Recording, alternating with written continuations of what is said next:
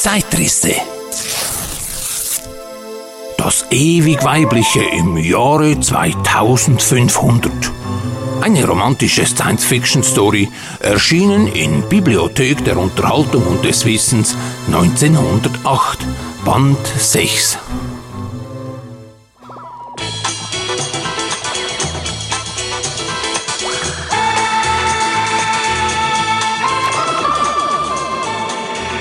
Armand ging erregten Schrittes in seinem Kontor auf und ab. Es lohnte sich wahrhaftig nicht, sich für den Staat zu plagen, wenn es einem so gedankt wurde. Er hatte eine mächtige Nase erhalten und er war ein sehr ehrgeiziger und empfindlicher junger Mann, der Herr Ingenieur Schüsch war es doch keine Kleinigkeit, zweiter Ingenieur in den Maschinenwerken der Genfer Staatsküchen zu sein, in einem Alter, in dem viele kaum ihr Examina abgelegt hatten. Weg wollte er, aber wohin? Die wenigen Fabriken, die sich noch in Privathänden befanden, kamen für ihn nicht in Frage. Und sich in ein anderes Ressort versetzen zu lassen? Auch dies war nicht möglich hielt ihn in den Staatsküchen doch etwas wie mit Ketten fest, obgleich er es sich nicht eingestehen mochte. Seit vier Monaten waltete im organischen Laboratorium als erste Chemikerin Tony Philipp. Sie war aus Riga hierher versetzt worden und fühlte sich noch nicht recht heimisch.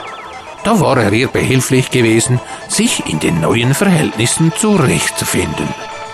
Denn wenn auch in den Vereinigten Staaten von Europa jetzt alles so ziemlich gleich war, kleine Unterschiede gab es doch, an die man sich erst gewöhnen musste.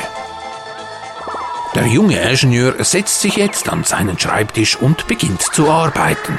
Er spricht der Reihe nach in verschiedene Schaltrichter, stellt den Fernseher bald hier, bald dorthin, gibt Befehle, nimmt Meldungen entgegen und ist alle Augenblicke in einem anderen Teile seines Reiches tätig, ohne sich jedoch von seinem Schreibtisch zu rühren. Nur bei sehr wichtigen Vorfällen geht er zum Rollteppich, der vor seiner Tür vorbeiläuft und ihn in wenigen Minuten durch seinen ganzen Betrieb führt. Da wird er plötzlich telefonisch angerufen. Wechselstrom im ersten organischen Laboratorium versagt. Ja, ich komme sofort. Eilig macht er sich auf den Weg. Der Rollteppich genügt ihm nicht. Er schnallt die Autoschuhe an, die ihn noch rascher zum Ziele führen. Zwar hätte er es gar nicht nötig gehabt, selbst zu gehen, aber diese erste Chemikerin, die dort waltet. Ein leises Tönen und Klingen kommt durch den großen Saal des organischen Laboratoriums. Einige 20 Leute sind hier tätig, um aus Kohle, Ammoniak, Sauerstoff, Schwefel und Phosphor so ziemlich alles herzustellen, was in der Küche gebraucht wird. Mit Hilfe hoher Temperaturen und elektrischer Spannungen wird Eiweiß und Zucker, Mehl und Butter hergestellt. In besonderen Räumen werden die aromatischen Stoffe fabriziert, die den Geschmack von Ananas, Erdbeer, Schokolade und so weiter verleihen. Über allem aber herrscht Tony Philipp, die das Glück hatte, in Riga unter dem großen Joachim Etternau zu arbeiten und ihm zu assistieren, als er zum ersten Male Eidotter künstlich herstellte. Nun war sie nach Genf berufen worden, um hier die Eidotterfabrikation ebenfalls einzurichten. Bald folgte die Anstellung als erste Leiterin des organischen Laboratoriums. Sie hat Glück gehabt. Auf diesen Posten kommt man sonst nicht vor dem 30. Jahre. Und sie ist erst 23.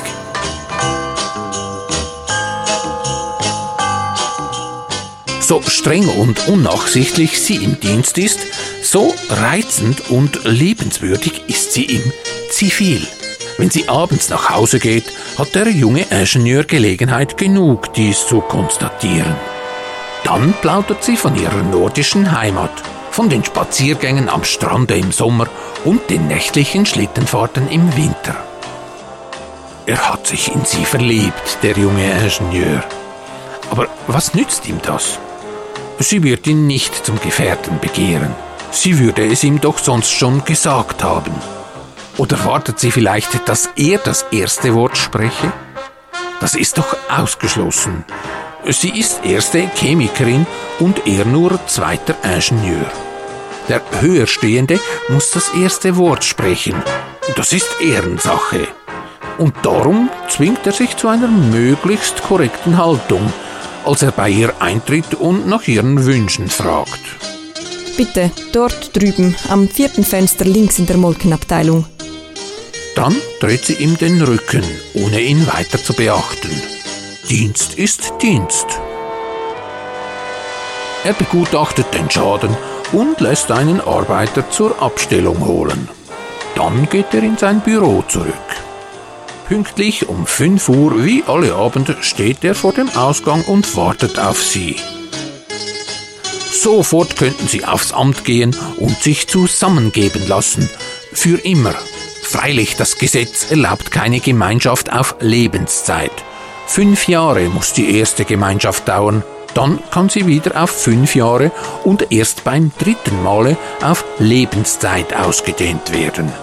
Doch er ist gewiss, er würde sie schon so lieben, dass sie auch nach fünf und abermals fünf Jahren bei ihm bleiben würde. Schweigend legen sie ihren Weg zurück. Schweigend reichen sie sich die Hand beim Abschied und trennen sich. Sie eilt in ihr Haus. Von ihrem Balkon aus kann sie ihn beobachten. Eine Träne schimmert in ihren Augen. Merkt er denn gar nicht, wie gut sie ihm ist? Warum quält er sie so und sagt gar nichts? Es ist ja wahr, eigentlich müsste sie den Anfang machen, aber sie hat den Mut verloren, zu sprechen, wie alle sprechen, zu ihm hinzugehen und ihn zu fragen, willst du mich zur Gefährtin? Sie nimmt die Abendzeitung vor. Langweilige Geschichten, nichts Interessantes. Jetzt die wissenschaftliche Rubrik. Die Fahrt nach dem Mars, liest sie. Die Naturwissenschaftliche Gesellschaft tritt in wenigen Tagen ihre diesjährige Marsreise an. Die Expedition bezweckt das Studium der Kraterneubildungen und der neuen Kanäle. Da die Marsbewohner durch Funkenspruch bereits benachrichtigt sind, dürfte unserer Gesandtschaft ein schöner Empfang sicher sein. Namentlich die Marsdamen, deren Schönheit uns ja durch ihre gelegentlichen Besuche auf unserem Planeten genügend bekannt ist, werden es sich angelegen sein lassen, den Vertretern der Erde auch in diesem Jahre ein herzliches Willkommen zu bieten. Die Dauer der Reise wird auf vier Wochen geschätzt. Als Mitglieder sind gemeldet. Das Telefon schrillt.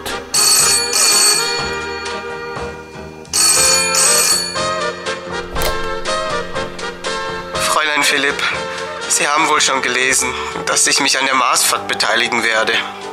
Ich möchte Ihnen Lebewohl sagen, Fräulein. Bitte fahren Sie nicht mit. Bleiben Sie hier. Aber ich kann doch nicht mehr zurücktreten. Was soll man denken? Man mag denken, was man will. Hören Sie. Nein, nein, warten Sie. Ich komme zu Ihnen. Sie eilt aus dem Hause, alle Türen hinter sich offen lassend. In seinem Garten kommt er ihr entgegen. Sie stürzt ihm an den Hals. Sie, äh, du, nein, du sollst nicht weg. Du sollst bei mir bleiben. Hörst du? Ihr tränenüberströmtes Gesicht birgt sich an seiner Schulter. Er schließt sie selig in seine Arme. Geliebtes, süßes, einziges Kind. Natürlich bleibe ich jetzt bei dir. Für immer, für immer bleiben wir zusammen. Zärtlich küsst er sie auf die Stirn und drückt sie an sich. So lange hat mich mein kleines Mädchen warten lassen. Du Bösewicht, du. Ich habe mich so geschämt. Erst der Gedanke, dass du mich einige Wochen nicht sehen würdest, hat dir das Geständnis abgerungen, mein armes Herz? Wieder presste er sie an sich. Aber sie machte sich los und schaute ihm schelmisch ins Gesicht. Es war noch etwas anderes. Was denn, mein Lieb? Da wird sie feuerrot, legt ihren Mund dicht an sein Ohr und sagt ganz leise, Die Marsdamen.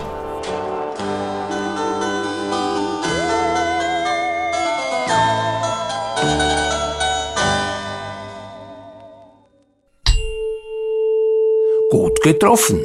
Lange vor Bill Gates und der Erfindung des Personal Computers beschrieb hier der unbekannte Autor HW ein Büro der Zukunft. Die Schilderung der industriellen synthetischen Herstellung von Nahrung wirkt beängstigend, aber mal ehrlich, haben Sie schon mal das Kleingedruckte auf Verpackungsetiketten von Lebensmitteln gelesen? Erschreckend, was da alles in den Produkten drin ist. Ich empfehle den Besuch eines Hofladens oder eines Marktes unter freiem Himmel. Dort erhält man natürlich entstandene Produkte und erst noch ohne Plastikverpackung. Heute im 21. Jahrhundert krabbeln sogenannte Mars-Rover über die Oberfläche des roten Planeten, um Daten zu sammeln. Expeditionen mit Menschen sind in Planung. Einzig die offenbar ziemlich hübschen Marsianerinnen sind eine im Text erwähnte Fiktion, die noch unbewiesen ist. Aber wer weiß? Ein herzliches Dankeschön an Chantal Ann Müller, die als Counterpart zu Raffaelius aka Armand Juge in die Rolle der Tony Philipp geschlüpft ist. Ihre professionelle, wunderbare und schweizweit bekannte Samtstimme lässt sich auf 3xw velvetvoice.ch erforschen und buchen. Dort findet man auch mannigfaltige Hörmuster.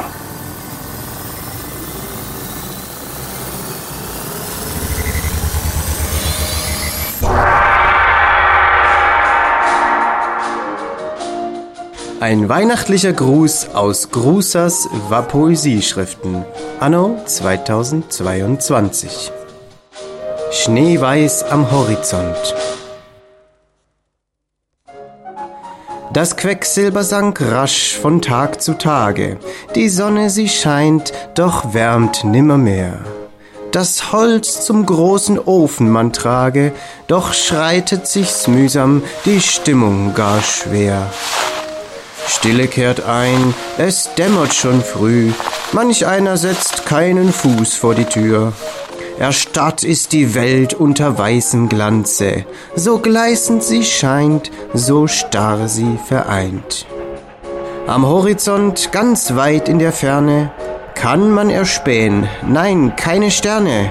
Funken schießen dort feurig empor, erleuchten den düsteren Himmel im Nu weißer Dampf, zu Wolken verballend, stets zum Tanz, zischend und schallend. Tobt eifrig im Wettlauf durch Sturm und Schnee, sinkt langsam ab, gefroren der See. Gefroren der See, doch lodern die Flammen im Dampfross, dort sind sie eingefangen.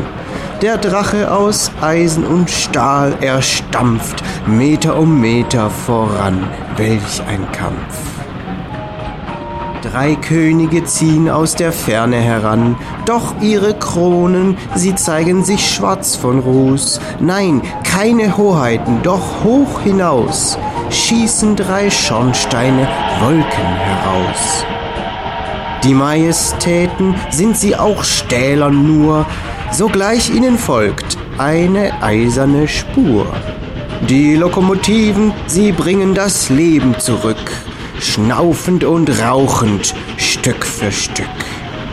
Wasser und Mehl, Kohle und Holz, Räder auf Schienen, des Tüftlers Stolz, rollen Tag ein, Tag aus durch die Flur, bringen uns Leben und Freude pur. Sitzen wir nun, vereint mit den Lieben, gewärmt vom Feuer, gesättigt, zufrieden. So ziehen stets den Hut wir vor Mensch und Maschinen, nimmer müde ratternd, dem Wohle zu dienen. Schneeweiß am Horizont. Worte zum Fest der Liebe aus Erfindersperspektive. Dampfnachten für Heizer und Tüftler. Klappernde Ventile. Die schnurren wie Katzen geschwind auf ihren Pfoten. Der höchste Genuss im Ohre der Stahlrosspiloten.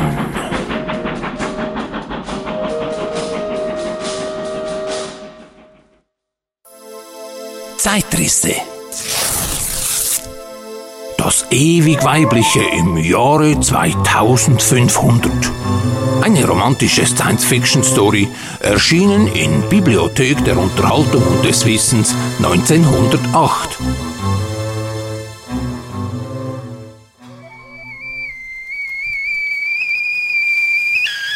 Diesen und viele weitere Zeitrisse gibt es bei Spotify, Apple Podcasts, Deezer, YouTube, tonquellehofer.ch, podcast.de und Let'scast FM. Für Projekte mit Pfiff. Die großerschen Werke für sonderbare Maschinen und Tonquelle Hofer. Nur hier erhalten Sie den perfekten Schliff.